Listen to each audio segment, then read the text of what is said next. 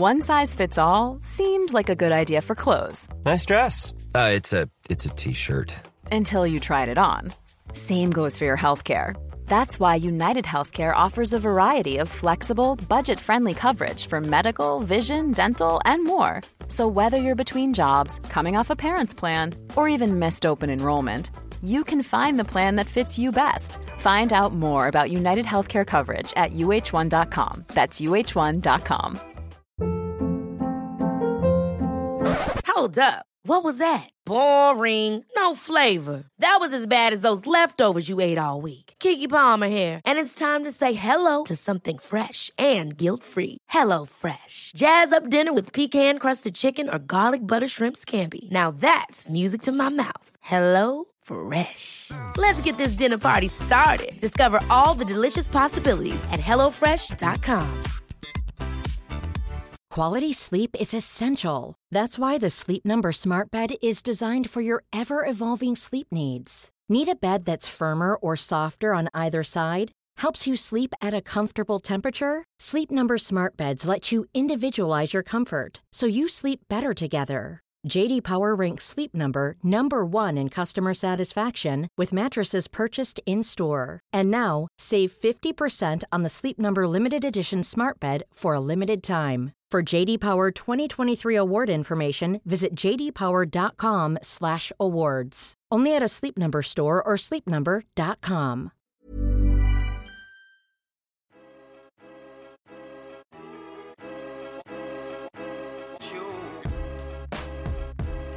Avec le Covid, il y a une vraie prise de conscience de la nécessité de la santé mentale. Je ne suis pas, parce que je suis schizophrène, plus dangereuse qu'une autre personne. Dès que je sortais effectivement de cette transe où je prenais du recul par rapport au miroir, je me regardais euh, avec des yeux euh, neufs, je réalisais et là c'était hyper dur. Depuis, je pense, une petite adolescente, c'est sûr qu'il y avait une vulnérabilité, un terrain. J'avais peur de faire souffrir tous les gens autour de moi et surtout je comprenais pas la maladie. En France, elle est très méconnue. Faut pas croire que quand on est dépressif, tout est absolument noir. On a des fous rires, on a des rires, il y a des moments de bien-être aussi qui durent pas très longtemps mais qui sont quand même présents. Et puis ça vous apprend à faire un peu plus attention à vous.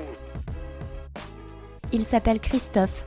Florence, Gilles, Pauline, Camille, Laure, toutes ces personnes que vous venez d'entendre ont traversé de douloureuses épreuves à cause de leur TOC, de leur dépression, leur schizophrénie ou encore leur bipolarité. Comme eux, 13 millions de Français sont touchés chaque année par un trouble psychique d'après les tout derniers chiffres officiels. Alors c'est vrai, on parle désormais un peu plus de santé mentale dans les médias, sur les réseaux sociaux ou encore à la télévision. Mais il reste encore de nombreux freins qui empêchent de libérer la parole et peut-être même de sauver des vies. Alors ne perdons pas de temps. Je suis Clotilde Costil, journaliste et créatrice du podcast On marche sur la tête qui brise les tabous sur les maladies psychiques. Je suis ravie de vous accueillir dès à présent pour la saison 2, disponible gratuitement sur toutes les plateformes d'écoute.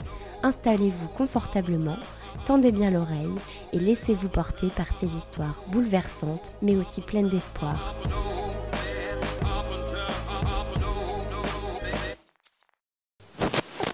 Je n'ai jamais été la meilleure élève en matière d'écologie. Je mange encore de la viande, je prends parfois l'avion et il m'arrive de craquer sur une robe neuve que j'ai repérée en vitrine. Mais l'été 2022 a eu chez moi l'effet d'un électrochoc. Les températures caniculaires, les incendies à répétition et la nature qui se fane sous nos yeux m'ont fait euh, littéralement paniquer. J'ai été en proie à ce qu'on appelle de l'éco-anxiété. Comme moi, 67% des Français déclarent ressentir de la peur face à l'avenir de notre planète, avec une prédominance chez les jeunes et les femmes de moins de 35 ans, selon une étude réalisée par l'IFOP en 2022 pour le compte de la plateforme de téléconsultation care.fr.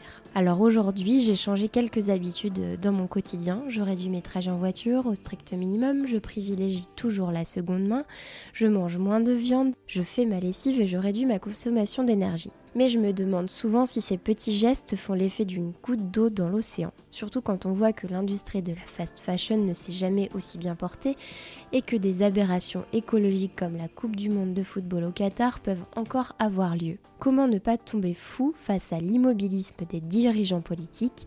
Entre la recherche de solutions et l'attentisme résigné, comment trouver sa place et surtout comment réduire les symptômes de l'éco-anxiété? Pour répondre à ces questions, j'ai appelé l'experte du sujet, Charline Schmerber, psychopraticienne, spécialiste de la solastalgie, aussi appelée dépression verte, auteure du petit guide de survie pour éco-anxieux.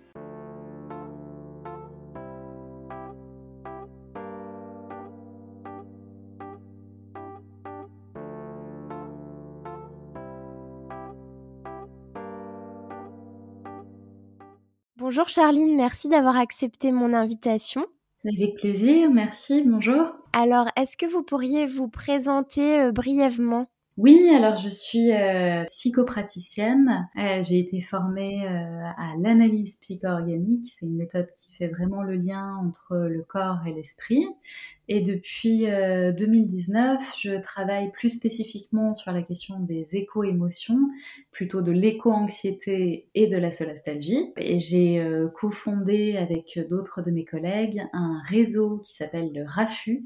C'est un réseau qui a pour but de pouvoir proposer des professionnels de l'accompagnement au grand public et ces professionnels de l'accompagnement, ils sont sensibilisés à la question des éco-émotions et donc de l'éco-anxiété. Ok. Alors, est-ce que vous pourriez nous préciser un petit peu mieux la notion d'éco-anxiété? Voilà, est-ce que vous pourriez nous donner une petite définition euh, claire et, concise de, cette, de ce concept? C'est une notion qui est assez récente. Euh, elle a été utilisée pour la première fois dans la sphère publique aux États-Unis dans les années 90, euh, c'était une, journaliste qui s'appelle Lisa Leff qui l'avait utilisé pour parler de l'état émotionnel des, habitants de la, de la baie de Chesapeake qui avait vu un, véritable pic de pollution à ce moment-là. Et donc, elle avait utilisé pour la première fois ce terme euh, eco-anxiety dans son article de journal. Et ensuite, euh, la, chercheuse et médecin de santé publique belgo-canadienne qui s'appelle Véronique Lapège a vraiment théorisé le concept à la fin des années 90 et elle le définit comme un mal-être identitaire dans un contexte de bouleversements environnementaux. Donc l'éco-anxiété, c'est une nouvelle forme de détresse psychique euh, qui est vraiment issue des problématiques euh, environnementales et climatiques. Et peut-être juste vous donner la définition d'une chercheuse euh, américaine qui s'appelle Suzanne Clayton, qui a beaucoup travaillé sur la question de l'éco-anxiété. Elle parle de, l'anxiété climatique comme une anxiété associée aux perceptions du changement climatique, même chez les personnes qui n'en ont pas personnellement subi d'impact. Et je trouve que cette notion est intéressante. On n'est pas soi-même obligé d'avoir subi des perturbations euh, climatiques euh, très importantes pour être éco-anxieux en fait. On peut être éco-anxieux en, étant conscient de la réalité suite à une lecture du rapport du GIEC par exemple. Il y a une psychiatre américaine qui s'appelle Liz Van Susteren qui parle, elle, de stress pré-traumatique par opposition au stress post-traumatique, c'est avant le traumatisme. Euh, de ce qu'on pourrait vivre à travers les problématiques environnementales en fait. D'accord. Alors est-ce que c'est une maladie qui est répertoriée dans le DSM, c'est-à-dire le manuel de diagnostic euh, et statistique des troubles mentaux? Alors non, euh, l'éco-anxiété ce n'est pas une pathologie, c'est pas non plus un trouble anxieux ni une dépression qui sont eux référencés dans le DSM. En fait, l'éco-anxiété, c'est vraiment une réaction adaptative qui est normale par rapport à ce monde dans lequel on vit, qui est en proie à une catastrophe écologique. Les chercheurs qui ont fait une, très belle enquête en 2021 sur l'éco-anxiété chez les jeunes rappellent bien que l'éco-anxiété, euh, même si elle est euh, douloureuse et pénible à, ressentir, elle est tout à fait euh, rationnelle et donc elle ne fait pas partie de, des maladies mentales. Est-ce qu'il y a des profils types qui pourraient développer ce type de troubles psychiques alors, les, études qui ont été faites jusqu'à présent euh, disent que les femmes sont plus sujettes que les hommes à être euh, éco-anxieuses. Il y a une enquête qui a été faite par euh, Kerr, le spécialiste de la téléconsultation, en septembre. Et ce qui est ressorti de leur enquête, c'est que plus de la moitié des femmes se disent concernées par l'éco-anxiété. et il y avait 55% chez les femmes de moins de 35 ans. Donc ça veut dire que les jeunes aussi euh, sont un public euh, très touché par cette question de, l'éco-anxiété, probablement parce que euh, ben, c'est de, leur avenir dont il est question. Ils sont beaucoup plus impactés aujourd'hui que les, générations de ce qu'on appelle un peu les boomers ou des personnes plus âgées. Les CSP+, aussi risquent d'être plus impactés. On s'aperçoit que certains métiers peuvent être plus exposants, par exemple les gens qui travaillent au contact de la terre, donc qui voient concrètement les problématiques euh, environnementales dans leur euh, rapport terrain, donc les agriculteurs. Il y a aussi des gens qui bossent dans le développement durable ou alors les scientifiques qui sont clairement euh, exposés à la question du climat. Les peuples autochtones aussi, donc ces personnes qui ont un rapport avec le monde vivant qui est bien différent du nôtre vont avoir tendance à être aussi plus éco-anxieux. Concrètement, comment ça se manifeste? Alors souvent, les gens qui ressentent de l'éco-anxiété ne vont pas forcément euh, tout de suite mettre un mot sur ce qu'ils ressentent parce que, ben, comme je vous le disais, c'est un terme qui est finalement assez récent, donc euh, il y avait probablement des gens qui ressentaient de l'éco-anxiété avant même de pouvoir mettre un terme dessus. Ça va toucher la personne, elle, peut développer des, symptômes physiques et ou psychiques, avec une, angoisse qui s'installe, une inquiétude par rapport à l'avenir, il y avoir aussi de la tristesse, euh, une perte d'élan et une motivation euh, pour agir ce qu'on s'aperçoit, c'est que même si c'est le terme éco-anxiété qui est majoritairement choisi, et heureusement qu'il existe d'ailleurs, mais on s'aperçoit qu'il y a d'autres émotions en fait. Il ne faut pas s'arrêter juste à la dénomination de l'anxiété qui est contenue dans ce terme-là. Donc on peut ressentir vraiment euh, tout un panel d'émotions quand on pense à, l'état du monde, quand on pense au futur. Et cette éco-anxiété, elle peut être euh, déclenchée par plein de choses en fait, par différents facteurs, euh, que ce soit euh,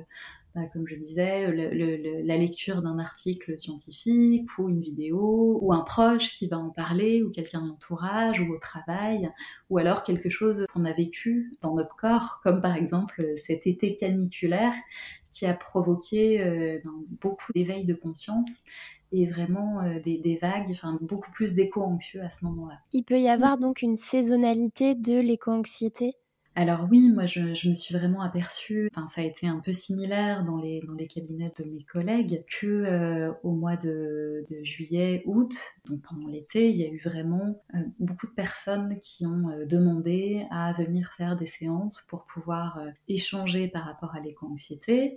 Moi j'ai reçu beaucoup de demandes au mois d'octobre parce que il faisait anormalement doux, que les gens étaient dans bah, on est vraiment au-dessus des normales de saison, donc euh, c'est vraiment très inquiétant. Vous avez constaté vous-même euh, une hausse des consultations à votre cabinet pour ce motif euh, précis? Oui, alors cette, si, je fais, si je regarde un peu, parce qu'on est un peu à la fin de l'année, donc je peux regarder rétrospectivement cette année 2022, il y a eu différents événements qui ont fait que il y a eu euh, à des moments des demandes de rendez-vous plus importantes. Ça a été euh, le sixième rapport du GIEC qui a été publié en trois volets cette année. Donc à chaque fois qu'il en était question dans les médias ou que les gens le découvraient, euh, bah, il y avait des, demandes de, prise de, rendez-vous pour être accompagnés. Il y a eu donc les manifestations euh, climatiques comme euh, cet été vraiment caniculaire et ben, la, prolongation de cet été indien un peu inquiétant et aussi la COP 27. Vous voyez, donc il y a à la fois des, des événements où on le vit nous-mêmes dans nos quotidiens, dans, nos, dans notre chair en fait, dans nos corps, et aussi euh, tout ce qui va euh, permettre aux gens de, prendre conscience. Et donc là, on fait vraiment appel à la tête, au concept. Ces deux éléments-là, enfin, tout ce qui est euh, publication de rapports ou événements en lien avec le climat, ou alors ces, ces différentes manifestations climatiques qu'on a vécues, ça génère souvent des prises de conscience et des rendez-vous. Quel est le rôle des médias justement dans, l'impact que les problèmes climatiques peuvent avoir sur notre santé mentale? Alors les médias, c'est une grande question de, quel est l'impact qu'ils peuvent avoir. Est-ce que c'est un impact positif, négatif? Comment, comment on doit parler ou comment on peut parler de ces, de ces questions-là? C'est très complexe parce qu'il est important de pouvoir sensibiliser, de pouvoir dire les réalités d'aujourd'hui qui, sont, euh, bah, qui sont très inquiétantes. On a, on fêté en 2022 les 50 ans du rapport Meadows qui disait déjà que bah, il fallait freiner la, croissance et qu'il y avait un vrai problème, il y aurait un vrai problème dans les années à venir avec le climat et avec, l'environnement. Donc les, les, médias ont, ont, un rôle à jouer clé dans le fait de pouvoir informer les populations mais le souci, c'est que euh, c'est des, sujets qui génèrent chez les gens des mécanismes de défense, comme euh, le déni, qui mm. est euh, un mécanisme psychologique qui permet de, se protéger, en fait, et de faire abstraction d'une réalité qui est, qui est insupportable. Mm. Donc, néanmoins, on s'aperçoit que c'est... Enfin, ces, derniers, ces dernières années, alors moi j'ai vu à partir de, de 2019 vraiment le terme d'éco-anxiété arriver dans les médias. Euh, les médias commencent vraiment à beaucoup plus parler de... Enfin, tout le monde sait maintenant. On ne peut pas dire qu'on ne sait pas euh, qu'on est en train de vivre euh, une catastrophe écologique. Oui, d'ailleurs, le terme anxiété a pris le, pas sur le, Comment on appelle ça Les, les climato-sceptiques. Enfin, moi, c'est un terme que je ne vois plus du tout dans les médias. Alors, je sais pas, je, m'en fais la réflexion là, en direct sur ce podcast, mais j'ai l'impression qu'il n'y a plus du tout de place dans les médias euh, donné au, fait de remettre en question le problème climatique. C'est vrai qu'aujourd'hui, on ne peut plus le nier. Et, probablement les, les, seuils qu'on a pu passer aussi, ou euh, le fait que ben, on soit en train de, vivre dans, dans, ben, dans, notre pays qui a jusqu'à présent été quand même bien, bien préservé, des manifestations assez graves aujourd'hui, euh, ben, ça fait que c'est plus difficile de dire euh, non, non, non, euh, ça n'existe pas quand le, mois d'octobre enregistre des records de température jamais vus.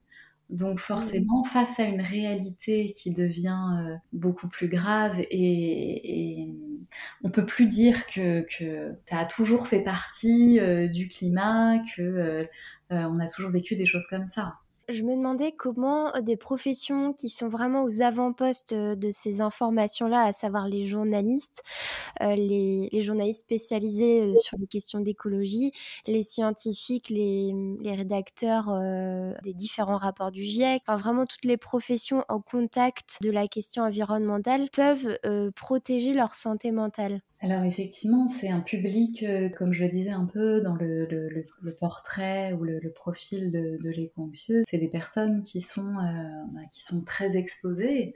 Ça me fait penser d'ailleurs à, à Laure qui était euh, journaliste environnementale à Libération et qui en a fait quelque chose de son éco-anxiété, c'est-à-dire qu'elle a écrit un livre donc comment rester écolo sans finir dépressif, mais elle partage bien en fait la dimension de ben, d'être euh, extrêmement exposé et de, vivre des, choses ben, qui font qu'on se dit ben, comment on continue à, vivre dans le monde réel euh, et pourquoi est-ce que les gens ne sont pas tous en train de vrai ou d'être euh, très inquiets. C'est comment on arrive à préserver quand même un équilibre, à pouvoir aussi faire un peu abstraction de ces réalités-là, sans pour autant, euh, et ça c'est quelque chose que j'entends souvent chez mes patients, euh, c'est pas euh, tomber dans le déni, mais c'est parfois fermer un peu la porte de manière temporaire à ces réalités-là, parce que ben, sinon on peut pas vivre en fait. Et je crois que c'était Clive Hamilton qui parlait d'une forme de, déni bah, qui était nécessaire, parce que sinon pour ces, pour ces personnes-là qui sont en permanence euh, confronté à ces faits gravissimes, c'est pas possible. Donc euh, c'est pouvoir s'offrir des temps euh, où on fait autre chose, de pouvoir trouver cette question d'équilibre, de pouvoir couper aussi de, ces mauvaises nouvelles. c'est pouvoir, je pense aussi, avoir de la gratitude pour les temps qu'on vit au quotidien et qu'on peut vivre avec ses proches en dehors de tout ça. C'est savoir ne, ne, pas tout absorber en termes d'information et savoir vraiment adopter des moments de répit en fait. Tout à fait. Et, euh, aussi pouvoir, euh, je pense que pouvoir en parler. Mm. Pouvoir en parler s'il y a un besoin. Euh, moi, j'ai des personnes que je reçois comme ça, où on a fait déjà un, gros travail sur l'éco-anxiété, sur ce que, ce que, ça pouvait cacher aussi, parce que ça peut être en lien avec des problématiques aussi personnelles. Et on continue les séances juste pour bah, que ces personnes puissent bah, parler de ces réalités-là qui les impactent, qui sont des matériaux difficiles avec lesquels ils doivent vivre au quotidien, et juste avoir une personne avec laquelle ils peuvent partager ça, la difficulté, bah, c'est déjà quelque chose qui fait du bien en fait. Alors moi, je n'ai pas de solution, vous voyez, par rapport à ça. Je je vais pas leur dire que tout va bien aller puisque c'est des gens qui sont très bien informés, donc qui sont, qui sont très conscients de, de ce vers quoi on s'oriente, mais qui ont juste besoin d'avoir un espace pour pouvoir déposer tout ça. Ouais, vous, c'est pas justement déstabilisant pour une professionnelle de la santé mentale de justement être face à une situation pour la première fois où justement vous n'avez pas vraiment de, solution à apporter. en soi, le rétablissement de la planète, il n'est pas possible. Alors là, vous, vous, touchez un point qui est extrêmement important, qui est la dimension de ce qui génère cette éco-anxiété, qui est l'impact des activités humaines sur la planète. Donc il y a une dimension euh, collective en fait, c'est-à-dire que euh, tant que euh, collectivement on va pas œuvrer à, faire, à réduire nos activités, à réduire nos émissions, à faire tout ce qui est recommandé pour s'approcher des accords de Paris, ben cette, cette éco-anxiété que vont ressentir les gens, elle va, elle va rester là parce qu'elle est légitime, parce que c'est normal d'être inquiet quand on voit euh, l'état actuel de la planète. Mm.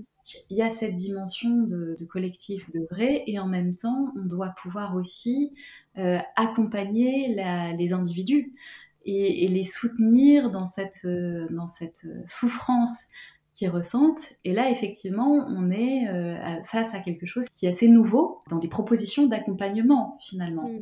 Effectivement, moi, quand j'ai commencé, j'ai commencé à m'intéresser à ce sujet-là euh, alors personnellement un peu avant, mais professionnellement en 2019. Et euh, je, me suis dit, bon ben ok, tu veux ouvrir ton cabinet à ce genre de problématiques euh, et accompagner des personnes qui ressentent ce que toi aussi tu as pu ressentir, mais comment on fait? D'où bah, j'avais fait une, suite à ça une, enquête qui a été pour, pour mieux caractériser l'éco-anxiété, mieux comprendre. Et il y avait eu beaucoup de personnes qui m'avaient répondu. J'avais eu plus de 1200 personnes qui avaient pris le temps de, répondre. Mais effectivement, bah, je me suis retrouvée avec de la, de la matière à traiter. Et puis, bah, une grande question de comment est-ce qu'on comment est-ce qu'on accompagne, comment est-ce qu'on soutient et là, euh, je me suis moi tournée euh, ben, déjà euh, sur les ressources que j'avais dans, la, dans la méthode à laquelle j'ai été formée, donc l'analyse physique-organique, et je me suis intéressée à ce qui pouvait être proposé dans, dans, les autres pays, qui étaient plus avancés que nous. Je pense notamment aux États-Unis et à l'Australie par rapport à ces questions-là, et aussi dans, dans, notre rapport avec le monde vivant qui est aussi euh, une, grande problématique par rapport à l'éco-anxiété. C'est ce qui génère cette euh, catastrophe euh, environnementale, c'est qu'on a un gros problème dans notre rapport avec le monde vivant. Donc la question, c'était pourquoi pas aller regarder du côté de, pratiques comme l'éco-psychologie ou, ou d'autres types de pratiques comme la, la, qui sont des moyens d'avoir de, de, un autre lien en fait avec le, monde vivant. Et suite à ça, eh ben, j'ai un peu pris, euh, enfin j'ai un peu essayé certaines choses euh, et, on a co-construit avec mes patients en fait et avec les autres euh, praticiens qui ont, décidé aussi de s'intéresser à cette question-là et on a pu co-construire ensemble différentes choses pour pouvoir accompagner cette éco-anxiété et pour permettre aux gens de, euh, ben, de vivre avec plutôt que mmh. de lutter contre. Donc si j'ai bien compris, c'est vraiment une démarche à la base personnelle qui vous a conduit vers euh, la solastalgie. Mais est-ce que vous diriez que vous êtes vous-même éco-anxieuse? Alors c'est Alice Desbioles qui a écrit l'ouvrage euh, L'éco-anxiété qui dit on ne naît pas éco-anxieux, on le devient, et que quand on est éco-anxieux, on le reste. Et je, me reconnais assez bien euh, là-dedans, c'est-à-dire que euh, moi, c'est aussi une, prise de conscience personnelle qui m'a amené à m'intéresser à, ces sujets-là, donc l'éco-anxiété et la solastalgie, euh, parce que j'ai vraiment pris conscience de la réalité, de ce chamboulement écologique qu'on était en train de vivre et vis-à-vis duquel on, on se dirigeait. Et euh, je me suis interrogée sur euh, ben, comment je peux être euh, utile finalement. C'était la traversée d'une grande crise existentielle, comme vivent d'ailleurs tous mes patients, parce que l'éco-anxiété, ça nous amène à vivre une crise identitaire, existentielle. Et mon métier, c'est d'ouvrir un espace pour que la personne puisse partager ses doutes, ses craintes sans jugement, donc euh, c'est vraiment ça le, principe de la thérapie, de pouvoir euh, ouvrir un espace d'écoute en toute bienveillance euh, à, quelqu'un. Donc je me suis dit ça, je me suis dit bon ben ça peut être un moyen de faire face à mon éco-anxiété que de, proposer quelque chose, de proposer mm. un accompagnement là où euh, ben, personnellement, moi, j'avais pas forcément euh, trouvé de relais quand je m'étais sentie euh, très mal et que j'avais eu ce, ce grand pic d'éco-anxiété, parce qu'il y a différents degrés.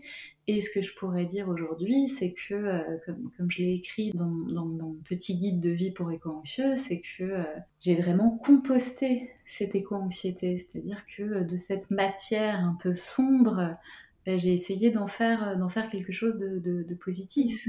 À savoir euh, ben, proposer un accompagnement individuel en présentiel, en distanciel, après accompagner euh, des entreprises, ouvrir une dimension un peu plus collective, créer le RAFU dont je parlais tout à l'heure, le réseau des professionnels de l'accompagnement face à l'urgence euh, écologique, et créer ce livre. Donc ça a été des, des, moyens vraiment de me mettre en mouvement et de réduire ce degré d'éco-anxiété finalement parce que j'ai agi. J'ai agi euh, en étant assez alignée par rapport à, mes, à mes, valeurs.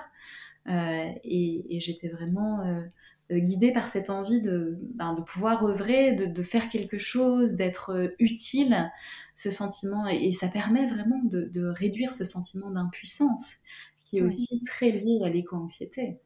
Donc si je résume, en fait, euh, ça sert à rien de, lutter contre cette euh, éco-anxiété comme on pourrait euh, lutter contre son anxiété parce que finalement, bah, il faut apprendre à vivre avec, mais plutôt tendre vers l'action, vers la mise en mouvement.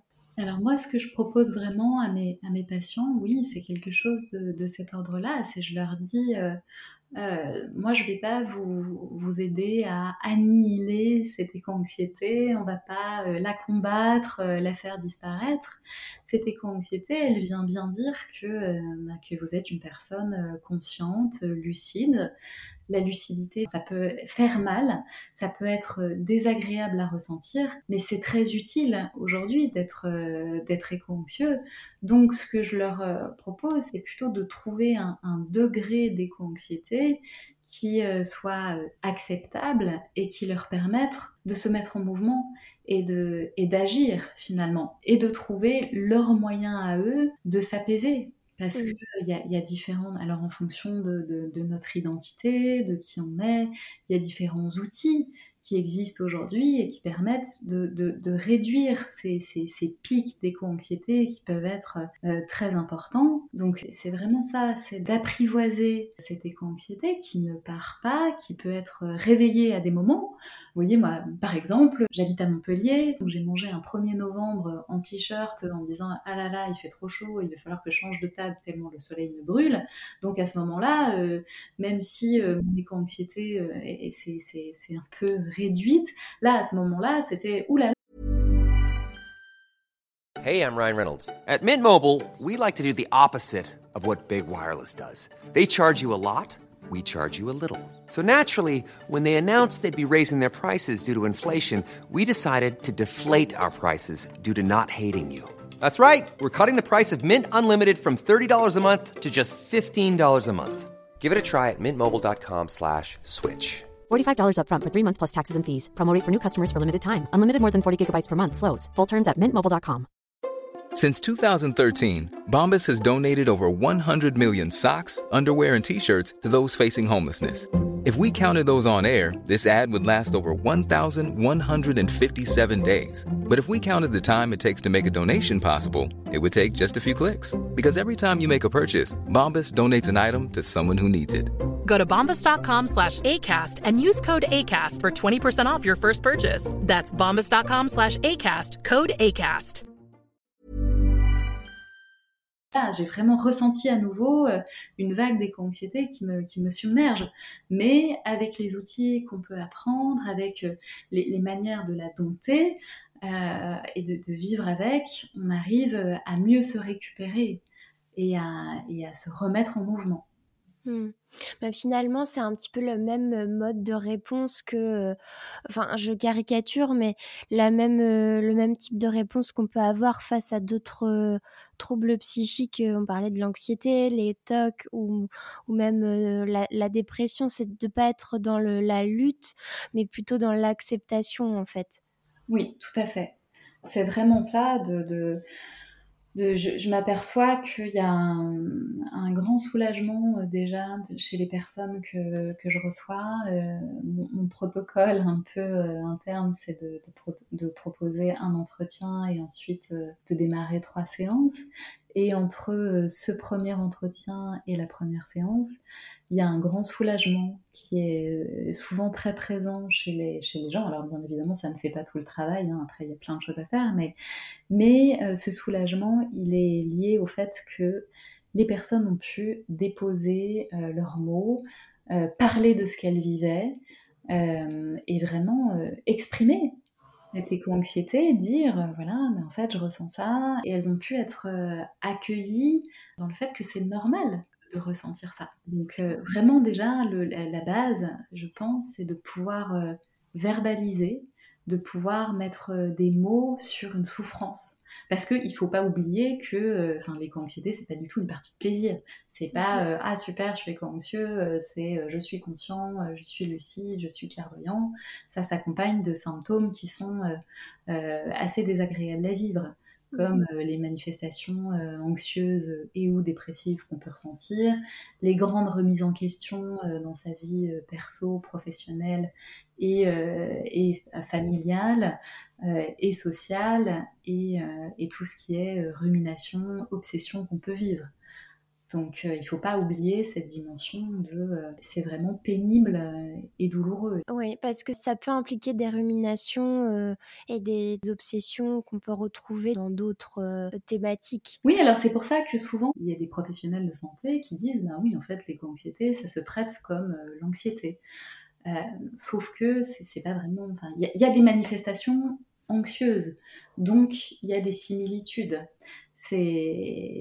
Mais euh, c'est quelque chose qui est un peu qui est différent de par euh, l'aspect tout à fait normal et, en fait ce, qui, ce sur quoi il faut pouvoir rejoindre le patient c'est la dimension ben, de, la question environnementale qui, mm. pose, qui pose vraiment problème et, et qui, euh, qui génère quelque chose.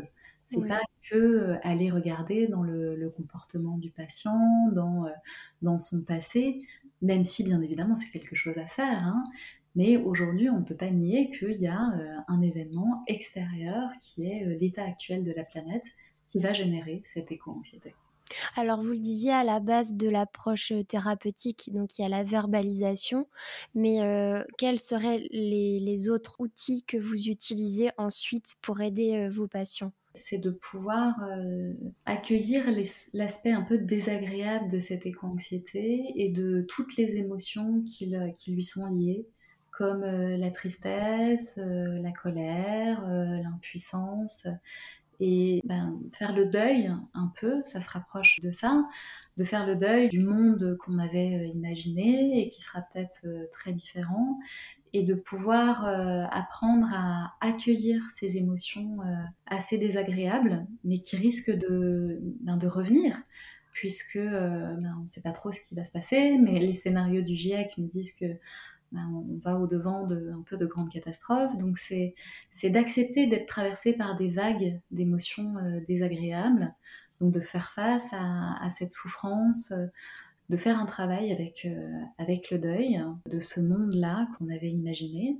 C'est aussi pouvoir se confronter à la question des limites. et là, c'est regarder qu'on est, le fait qu'on est dans un monde qui est qui est finalement assez limité. Et ça, en tant qu'être humain, on l'a oublié. Et regarder les limites, c'est aussi euh, ben, se, confronter euh, soi-même à la question de, notre propre finitude, finalement. On peut regarder aussi en termes individuels. Et ça, c'est une, question sous-jacente qui revient par rapport à l'éco-anxiété, c'est se confronter à, à, notre, propre mort. Et c'est ça qui fait souvent très peur, en fait. L'éco-anxiété, ça réveille des, angoisses de mort. Donc euh, c'est un, un, travail qui est souvent euh, euh, un peu éprouvant et, pas forcément facile, mais nécessaire. Il y a aussi toute la question de se réancrer dans le présent. L'éco-anxiété, c'est une souffrance qui est prospective c'est par opposition à, la solastalgie, qui est une, souffrance rétrospective pour le coup. L'éco-anxiété, on va regarder vers l'avenir. Et c'est euh, le propre de l'anxiété, hein. c'est d'être dans quelque chose qui est souvent euh, prospectif. Donc c'est aider la personne à se réancrer dans la dimension du, présent et de pouvoir aussi faire face à quelque chose qui est devenu euh, de plus en plus important aujourd'hui, qui est l'incertitude. C'est accepter qu'on vit dans un monde de plus en plus incertain, qu'on ne peut pas vraiment prévoir les choses. C'est très différent des, générations, des parents de ces jeunes d'aujourd'hui, qui eux euh, euh, avaient vécu dans un monde assez prévisible, sans, sans guerre, sans pandémie, euh, si je prends un peu les exemples de nos incertitudes d'aujourd'hui, qui sont euh, ben, la crise du Covid qu'on a dû traverser, la question de la guerre en Ukraine, qui insécurise beaucoup de choses à, un niveau géopolitique. Donc c'est vraiment apprendre que ben, on, peut, peut beaucoup moins prévoir les choses qu'auparavant et qu'il va falloir vivre avec.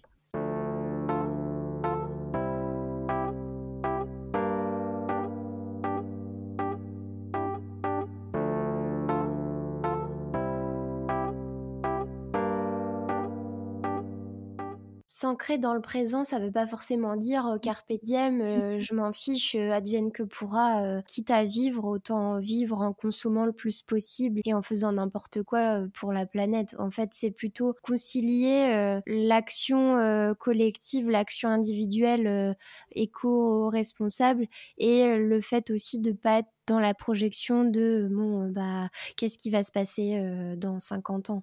Oui, parce que ce que, ce que vous dites de, euh, enfin, de, la personne ancrée dans le présent qui ne va pas euh, euh, anticiper et rien garder, c'est comme les gens qui sont, les gens qui sont extrêmement optimistes dans, dans le présent, ils n'agissent pas finalement. Donc c'est pas du tout mobilisant. C'est pas, c'est comme les gens qui disent bon ben tout est foutu, ça sert à rien. vous voyez l'ultra optimisme avec on profite du présent et on crame tout ou euh, le euh, ben, je, je, fais rien euh, et tout est foutu, ça, ça, ce, ne sont pas des, des attitudes qui permettent de faire quelque chose de d'éco-responsable. Ce que je veux dire par rapport à la, à la question du, du présent, c'est que souvent les éco-anxieux, ils, ne sont plus du tout dans le présent. Parce qu'ils sont dans des anticipations anxieuses très nourries aussi par les scénarios de, de des films hollywoodiens ou alors des séries qu'on a, pu a pu produire aussi en France et qui ont été intéressantes parce que ça, a permis de, aux gens de prendre conscience, mais qui après mettent des images dans la tête des gens. Donc euh, ils sont dans des, scénarios un peu catastrophes et parfois c'est pouvoir leur dire ok, aujourd'hui, euh, enfin je, leur pose vraiment ces questions de est-ce que vous vous sentez tout de suite maintenant en danger? Non. Bon, est-ce que la menace climatique, elle est là au-dessus de votre tête, là présentement quand on est en train de parler? Non. Donc, vous voyez, c'est aussi pouvoir euh, remettre du présent dans lequel là, ça va, euh, pour pouvoir un peu se, défocaliser euh, de, l'avenir qui est mmh. là de manière euh, assez permanente mmh. chez les éco-anxieux. Mais bien évidemment, ça ne veut pas dire, bon, ben, je profite que du présent et puis je fais plus rien, je, je, ne m'engage pas et c'est, la question de l'engagement est très importante. Et moi, je m'aperçois vraiment que les, personnes que j'accompagne, à partir du moment où elles ont trouvé euh, une cause ou en tout cas un moyen d'agir dans lequel elles se sentent utiles, moi, je parle vraiment de, trouver un fil rouge pour soi et après de vraiment dérouler une espèce de plan d'action euh, par rapport à ce fil rouge qui est un fil conducteur. Et bien, les gens vont mieux. Et c'est, euh, comme, comme vous étiez très justement en train de le dire, faire des, des actions au niveau individuel et ou collectif. Et ça, ça va dépendre de, euh, bah, du temps disponible, parce qu'on n'a pas tous le temps de faire plein de, plein de choses d'un point de vue collectif. On peut aussi euh, faire des choses à l'échelle du foyer. Moi, j'ai vu beaucoup de mes patients déjà me dire, euh, ben, j'ai commencé à faire une transition écologique au sein de mon foyer. On a changé notre manière de faire nos courses, notre manière de consommer, notre manière de manger, notre manière de voyager, de faire les, transports au quotidien. Donc il y, y, a plein de manières de pouvoir aussi se sentir aligné, agir et euh, vraiment, l'action, euh, ce, qui, ce qui ressort vraiment, c'est que c'est un vrai levier pour euh, faire face, pour vivre avec cette éco-anxiété. Ça permet de la réduire. parce que ben, on sent qu'on fait quelque chose. Les, personnes restent bien conscientes qu'elles ne vont pas sauver la planète en, en, faisant ce qu'elles font à un niveau individuel et collectif, mais ça, permet de sentir qu'on participe qu'on n'est pas dans une inaction qui est euh, un peu mortifère finalement. Mm. Moi, c'est une question que je me pose à titre euh, personnel, à savoir, je mets en place des stratégies pour calmer mon éco-anxiété via des actions euh, individuelles. Par exemple, je fais ma, lessive moi-même, je réduis mes transports en voiture, etc. J'achète de la seconde main, bref. Mais est-ce que c'est pas de se dire c'est une goutte d'eau dans l'océan finalement? Alors, les actions euh, individuelles sont, euh, sont importantes. Si je regarde une, euh, une, Il y avait une étude qui avait été faite par le cabinet Carbone 4, je ne sais plus exactement l'année, mais en, ces trois dernières années, sur, sur les, les, les, actions, enfin sur, le, sur qui, qui, doit faire quoi finalement. Et ce qui ressortait de cette enquête, c'était que 25% des moyens d'agir étaient dans les mains des individus et 75% dans les mains des institutions, des gouvernements et des entreprises. Donc il faut pouvoir faire à la fois des actions individuelles et oui, pouvoir aussi euh, mobiliser, ou en tout cas, on attend tous que nos gouvernements puissent prendre des vraies décisions qui vont dans le sens de, de, respecter ce qui est dit euh, dans, dans, les accords de Paris, euh, ce qui est conseillé par les scientifiques, le GIEC, etc. C'est ça qu'ils me disent, mais en fait, euh, franchement, j'ai l'impression que c'est une goutte d'eau par rapport à tout ce qu'il faudrait faire. Et en même temps, ben, quand on fait pas ça, quand on n'agit pas soi-même, on tombe dans, dans, une impuissance. Et ça rejoint aussi, encore une fois, je fais le parallèle avec d'autres euh, pathologies euh, psychiques, de se dire, bah, quand euh, on est, entre guillemets, un peu au fond du trou, passer à l'action, ça, ça a un peu un détournement cognitif, ça permet de penser à autre chose et du coup, plus être forcément dans les ruminations mentales. Oui, les, ruminations euh, qui, euh, euh, comme on, en parlait tout à l'heure, font partie des symptômes de, l'éco-anxiété, qui sont, enfin, les personnes vont penser en, permanence à, ça, aux problématiques environnementales, puis avoir aussi des obsessions écologiques où elles vont vraiment tout passer à travers ce prisme de comment agissent les uns les autres par rapport à leur conscience. Donc, au bout d'un moment, c'est très pesant. C'est quelque chose qui est difficile de côtoyer, d'où l'importance euh, euh, très justement de, focaliser son attention sur autre chose. Et l'action, quand elle est bien euh, calibrée dans quelque chose qui, ben, qui répond à, à, la question du sens pour soi, euh, ben, c'est vraiment quelque chose qui est salvateur. Si je regarde, je, je l'ai cité tout à l'heure, l'enquête qui a été faite euh, par CARE sur les éco-émotions des Français, ce qui ressort, c'est euh, dans, dans, le top 5 des émotions qui sont les plus ressenties, c'est que certes, les Français ont peur de l'avenir, mais ils ressentent aussi de la responsabilité, de la motivation, de la combativité et de la colère. Donc ces, ces émotions-là, elles sont plutôt elles sont, oui, elles sont, c'est, quelque chose qui est plutôt, enfin, j'ai envie de dire, positif et, ça vient, ça vient bien dire que les gens sont conscients, mais qu'ils euh, ils ne font pas rien en fait, qu'ils ne se disent pas juste, bon, ben en fait, euh, je, j'attends uniquement des gouvernements qu'ils prennent des mesures, que ça veut dire que les gens se, se, mobilisent et agissent. Et, et, c'est ça qui probablement leur permet de se sentir, euh, ben, de se sentir mieux. Mmh.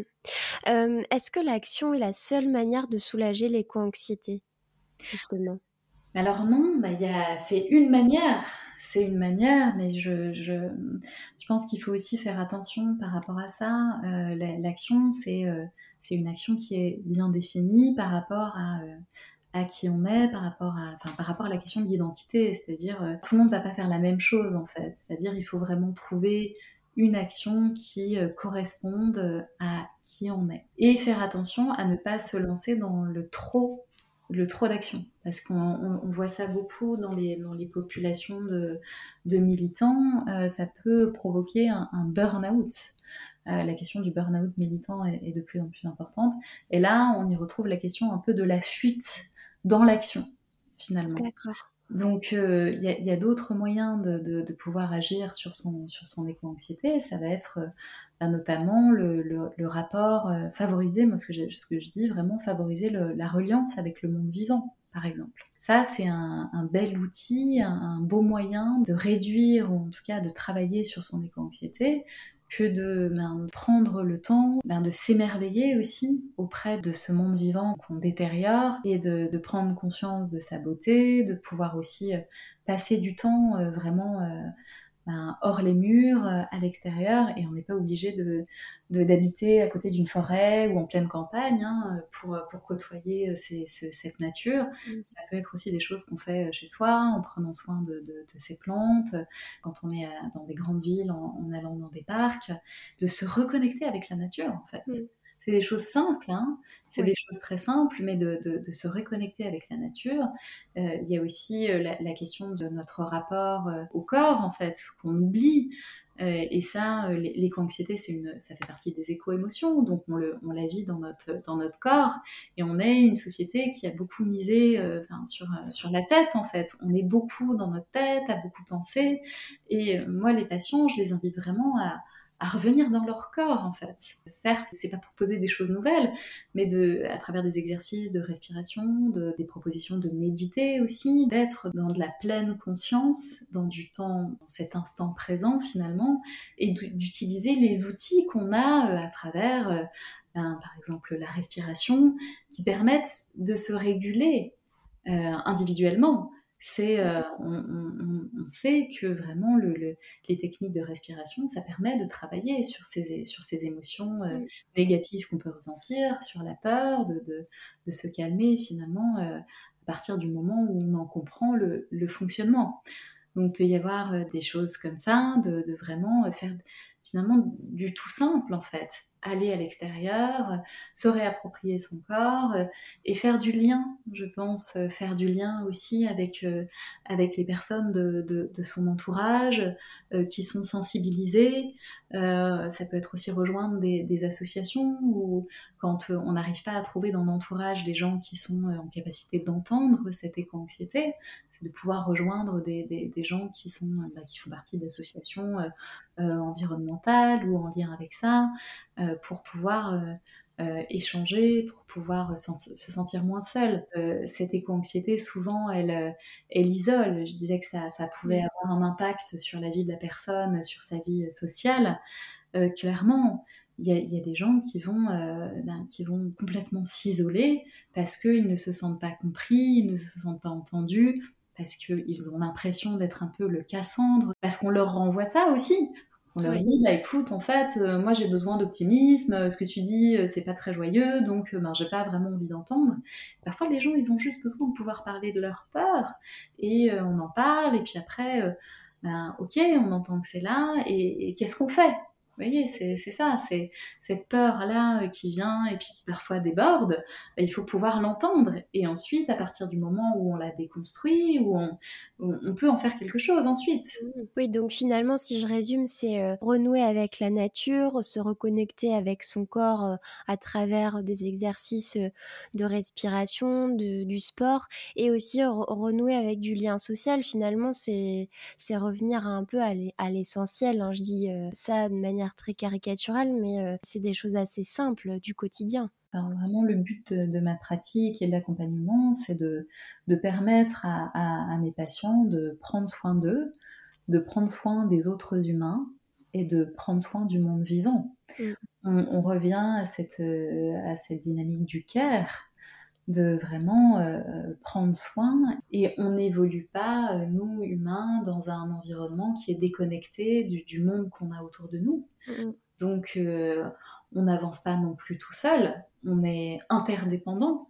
Donc on a besoin des autres, bien évidemment, avec lesquels on va pouvoir tisser des relations, favoriser de l'entraide, préparer un futur aussi qui risque d'être bah, peut-être difficile. Donc d'essayer de, de, travailler là-dessus et aussi sur prendre soin du monde vivant parce que ben, si on n'en prend pas soin maintenant, euh, ça, va, ça va continuer à se, à se dégrader. Or, on peut aujourd'hui encore euh, faire des choses. Les scientifiques nous disent qu'on peut redresser la barre. Donc, euh, c'est aussi euh, prendre conscience que ben, ce monde vivant, il faut pouvoir le protéger. Alors, on l'a dit en introduction, vous avez écrit un livre euh, avec des conseils pour vivre mieux avec l'éco-anxiété. Ça s'appelle Le Petit Guide de survie pour l'éco-anxieux. Est-ce qu'il y aurait d'autres astuces que vous n'auriez pas euh, développées dans ce podcast que vous pourriez, là encore, expliquer? Quand j'avais fait le, plan du, livre, c'est vraiment des, des pistes que je donne un peu à chaque chapitre. Euh, je voulais parler de la, de la question de la, de la spiritualité. Et, euh, finalement, ben, je, je l'ai un peu abordé. Euh, euh, je l'ai un peu abordé autrement, ou enfin, j'ai trouvé que c'était pas forcément facile de faire tout un chapitre sur cette dimension-là. Je, je l'aborde dans, le, chapitre sur la, peut-être un peu sur la question de, la mort ou du fait d'accepter sa propre finitude à travers un petit récit. Mais c'est vrai que cette question de la spiritualité, je l'ai, l'ai pas trop développée, donc euh, et je pense que c'est complètement euh, une ressource en fait par rapport à l'éco-anxiété. La spiritualité, ça peut être plein de choses. Hein. Ça peut être certes la, la question religieuse, mais moi j'ai des patients qui me parlent du rapport avec la nature, en fait, qui peut être aussi, euh, on y met un peu ce qu'on veut dans cette question de qu'est-ce qu'il y a au-dessus, qu'est-ce qui nous porte, mm. euh, et cette, euh, cette dimension-là de, de, foi en quelque chose, peu importe ce que c'est finalement, parce que ça, je pense que c'est vraiment une dimension qui, est, qui, qui, peut être un vrai soutien. dans, dans, parce que parfois on se pose vraiment la question de, de l'éco-anxiété, c'est traverser une crise existentielle. Euh, ça nous amène à nous poser la question du sens, de ben, qu'est-ce qu'on fait là, pourquoi on est là, quelle est notre utilité finalement dans ce monde-là?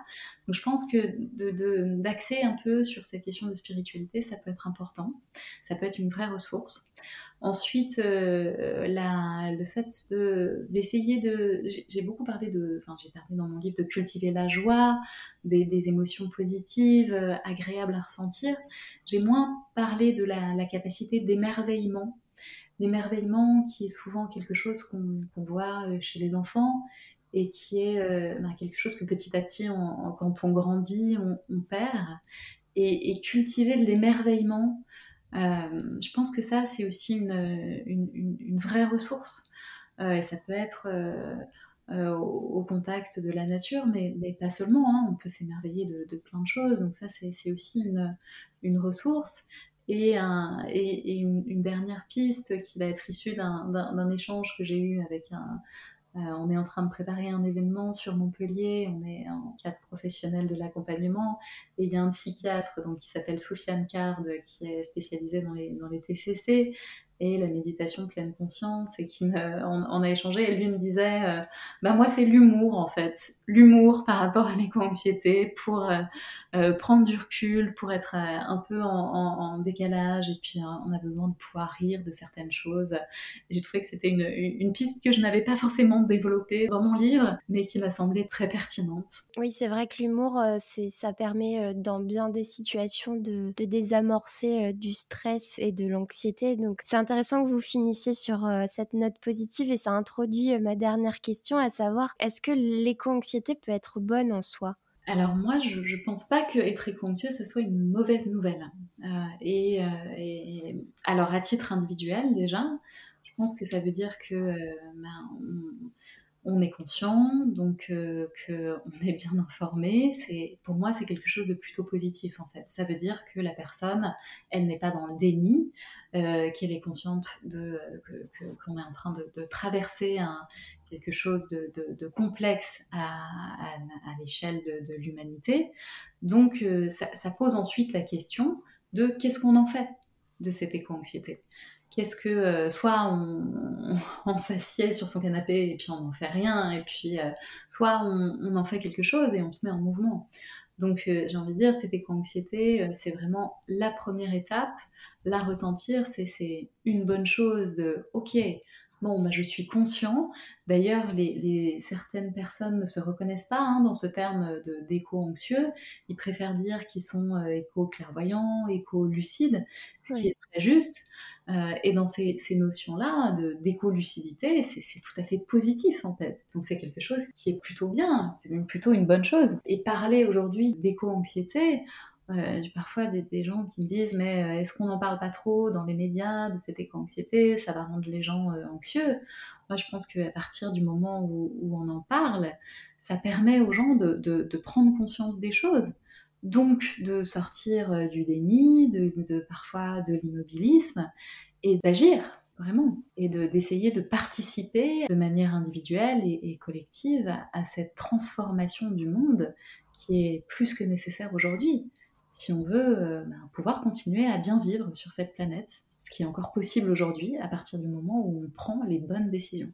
Eh bien, c'est sur ces notes positives que je clôture euh, cet épisode de podcast. Merci euh, Charlene Schmerber pour cet euh, éclairage saisissant sur l'éco-anxiété ou du moins l'éco-lucidité. Maintenant, je ne sais plus trop quel terme utiliser. Une notion qui, on le rappelle, concerne 67% de, Français. Si vous avez apprécié cet épisode, vous pouvez poursuivre la réflexion avec le petit guide de survie de l'éco-anxieux écrit par mon invité Charlene Schmerber et n'oubliez pas de laisser une étoile ou un commentaire sur Apple Podcast. Merci et à bientôt. Hi, I'm Daniel, founder of Pretty Litter. Cats and cat owners deserve better than any old-fashioned litter. That's why I teamed up with scientists and veterinarians to create Pretty Litter. Its innovative crystal formula has superior odor control and weighs up to 80% less than clay litter. Pretty Litter even monitors health by changing colors to help detect early signs of potential illness. It's the world's smartest kitty litter. Go to prettylitter.com and use code ACAST for 20% off your first order and a free cat toy. Terms and conditions apply. See site for details. Hey, it's Paige DeSorbo from Giggly Squad. High quality fashion without the price tag? Say hello to Quince.